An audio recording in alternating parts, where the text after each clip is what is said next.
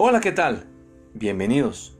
Deuteronomio el capítulo 6, versículo 6 en adelante dice, Y estas palabras que yo te mando hoy estarán sobre tu corazón, y le repetirás a tus hijos, y hablarás de ellas entrando en tu casa, y andando por el camino, y al acostarte, y cuando te levantes.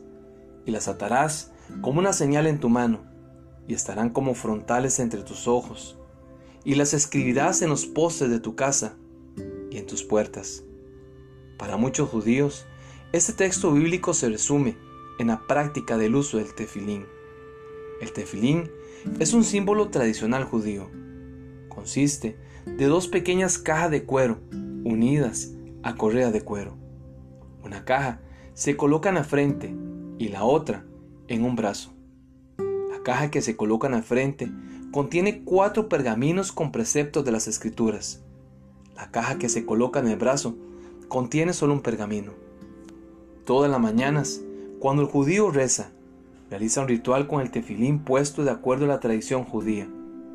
Una de las cajas con correas se coloca en la frente que simboliza la palabra de Dios entrando al pensamiento. La otra caja se coloca en su brazo más débil, en dirección al corazón, extendiendo la correa del cuero por el brazo. Esta representa los preceptos de Dios entrando al corazón. Con esa tradición, lo que el judío busca es conectarse con Dios, pensar en Dios, tenerlo presente. Los cristianos experimentamos el gozo de meditar en la palabra de Dios de día y de noche, de vivir de acuerdo a los preceptos establecidos por Dios para permanecer de acuerdo a su voluntad. Salmo 119.15 dice, Meditaré en tus preceptos y consideraré tus caminos. Me deleitaré en tus estatutos y no olvidaré tu palabra. Soy Hugo Olivas y le deseo grandes bendiciones.